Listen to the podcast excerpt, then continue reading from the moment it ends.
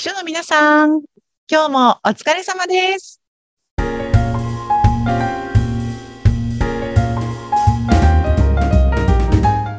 秘書の皆さん、こんにちは。秘書寮編集長、佐々木です。こんにちは、インタビュアーの山口智子です。佐々木さん、もうすぐあと数日でクリスマスという。ああ、そうですよね。今年クリスマスが週末なんですよね。24、25が。そうですね。ね盛り上がりそう。秘書さんたちも楽しめるクリスマスなのではないでしょうか、今年は。うんうんうん、そうか、土日だから。ねえそうそうそうそう。なんかね、上司に振り回されることもなく、皆さん、あの、幸せなクリスマスを過ごしていただきたいなと思います。そう。山口さんは、あの、サンタさんは何歳ぐらいまで信じてたんですか？サンタさんは小学校4年生ぐらいまで信じていた記憶がありますね。結構、大きくなるまでですね。そうですね。あの、うん私、長女だったので、あんまりこの、いないんだよ、本当は、みたいに言う上の兄とか姉はいなかったので、純粋に信じてました。え、佐々木さんは？で、小学校1年生の時に、そう、友達の恵子ちゃんっていう女の子から、うん。ね、サンタさんいないんだよって言われて、うん。え？ってびっくりしたんですけど、なんで？って言ったら、あの、プレゼントをもらったら、あの、サンタさんからの手紙が筆ペンで、うん。あの、筆で書いてあったらしいんですよ。はい。そんな、そんなことするのうちのお父さんだけなんだよねって。それ、恵子ちゃんから衝撃の事実を聞いたっていう。けいこちゃんはなかなか大人な。鋭い。鋭いね頭のいい子でした。そうへなんですよ。この、このペン、この筆跡、親父だって思ったみたいで。そうか、わかりやすかったんですね。そう、そんなクリスマスの思い出です。なるほど。まあでもね、みんなの心には必ず一人はサンタクロースがいると信じて。素晴らしい。ねはい。はい。さあ、そんな今日はテーマとしてはどんな風えーにどうしましょうあの、なんかね、年末だし、少し楽しい話ができればなと思うんですけれども、うんあの、皆さん、いろいろね、えー師走、忙しいとか、えー辛いことも多かったのかなと思うんですが、はい。しっかりと気分転換できる方法みたいなのを皆さんお持ちになっているのかどうかを聞いてみたいなと思ってて、はあの、なんかこれをやったら私すごく気分が良くなるとか、あ落ち込むことがあっても、例えばこの映画を見たら元気になれるとか、あの、この漫画読むと結構すっきり眠れるんだよねとか、うんなんかそういう心の支えみたいのがあると、あの、翔さんたちもすごくいいんじゃないかなと思っていて、そういうのを作るのをおすすめ私はしているんですけれどもね。うんうんなんか山口さんそういうのあります？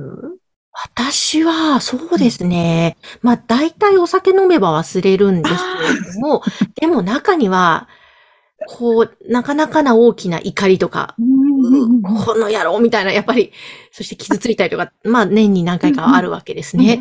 そうすると、やっぱりなかなか気持ちを持ち直す、うん。立て直すのに時間がかかるので、そういう時は、まあ、やっぱり私の場合お酒はもちろんそうですけど、サウナに行くとか、あと韓流ドラマ見るとか、もう、は、つまずは作り笑いから始めて、口角上げて笑うようにするとか、あとそうそうカフェが好きなので、前も言いましたけども、そうねそう、そういうカフェ行ったり、緑あるところに行ったり、神社行ったり、うん結構いろいろ持ってますね。その、都度、あの、気分転換アイテムはかなりあります。素晴らしい。なんかね、あの、さっき山口さんがおっしゃった口角を上げるっていうのすごく効果的らしくって、うん。あの、こうやって口がニコって笑ってると、あの、つまんなくても、あの、ニコって笑ってると脳が、あ、こうやって口がニコニコしてるっていうことは、これは楽しいことに違いないと錯覚をするらしいんですよね。はあ、そうだからなんかつまんない本読んでる時とかにニコニコしてみるとですね、あ、これは楽しい本なんだって脳が錯覚をしてスラスラ読めるようになったりするらしいんですよ。ええ面白いですね。だから本当にあの科学的にも効果的な方法だと思います。ああ、いいですうね。ん。ああと、時々私はクッションとか、ま、枕うんをこうな、殴るって言ったら失礼ですが、あの、この野郎みたいに結構、本当にですね、なかなか人前では言えない言葉で、ううおーってやっぱり、あ言葉と声にして吐き出すとスッキリするので、それもいいい方法かなって思いますが。うん。さなんかそういう、ね、うんあ、私ね、あの、最近おすすめ、おすすめっていうか、あの、全然おすすめしないんですけど、私がハマっているのは、あの、宝くじを買うっていう。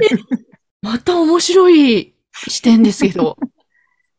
あの、すごい嫌なことあった時に、あの、む昔はね、花を買ってたんですよ。私、お花屋さんっていうのもあっってうん、近所にちょっと寄って、もう本当500円とかでいいのでお花買うとそれだけで気分が良くなったりしてたんですけど、プラス500円出してですね、宝くじ売り場で宝くじを買うと、うん。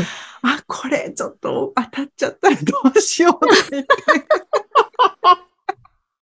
想像が膨らんでワクワクするわけですね。そうなんですよ。で、ちょっと一瞬嫌なことを忘れられるなっていうのがあって、あの、当選結果が何週間後みたいな宝くじもあるんですけど、うん。あの、その場でスクラッチくじみたいな感じで、削って答えが、答えとか、あの当たったかどうかがわかる宝くじって売ってるんですね。はい。そう、そんなのを買って帰ったりすると、うんあの、不思議とね、外れてもそんなに嫌な気分にならずに、へえ、いいちょっとですちょね。ちょっとした気分転換なんで。ああの、楽しいかも。うん、いい。いや、本当でも、佐々木さんも、その、口角上げるっていうね、話さっきありましたけど、笑いが溢れてるじゃないですか。そうそうそう。そう。で、なんかそうするともう、いつの間にかなんか、ね、なんか、笑いがこう、幸せに変えてくれるというか、あそういうところってある気がしますうんやっね。ぱりなんか、あの、ね、イライラしたりとか、顔が怖いとね、うん。あの、周りの人も、なな周りの人って自分の鏡とかよく言いますよね。そうですねになってきちゃうのかなと思うので、やっぱりなんかこうね、自分、表情を気をつけたいですよね。うんよくあの、オフィスに鏡を置いてる方って、所さんでも多いのかな？あの、電話を取るときの自分の顔の表情を見ながら、電話してる時の表情を見ながら話すと、うん。やっぱり怒りながらとか、おね変な顔で、変な顔とか、あの、無表情で話すよりも、うん。笑顔で話した方が、相手にその、えー表情というか気持ちが伝わると。いうことで、自分の表情をチェックするために鏡を置いているという所さん何人かお会いしたことがあります。それ素晴らしいですうんねコールセンターの方とか多分もっとやってると思うんですけどね。うん。いや、もう絶対顔の表情とね、声って連動してますそうし、そう、あ、そうですよ。山口さん、プロですからね。本当そうそう伝わりますよね。そうで、意外と自分が笑ってるよりも笑ってなかったりするから、ちゃんとね、こうやってもう、面と向かって、もう突きつけられると、あ、そうそうそうあ自分の表情笑わなきゃとかね、ねなるから、それすごいですね。でも、このあの、ズームとか、あの、うんオンラインのミーティングって自分の顔も映るから自分の表情も見られるようになっていいかもしれないですね。そうですね。それはうんいいですね。うんねちょっと一つコロナの副産物かもしれないでうすけどもん。いや、確かに。ねそう、さっき山口さんがおっしゃってたみたいな、こう、怒りをちゃんと発散させるっていうのもすごく大事らしいんですよね。心理学的にも。うん。怒りをどんどんどんどんどんどん溜めていくと、冷蔵庫の野菜室で、あの、野菜が腐っていくようにですね、はい。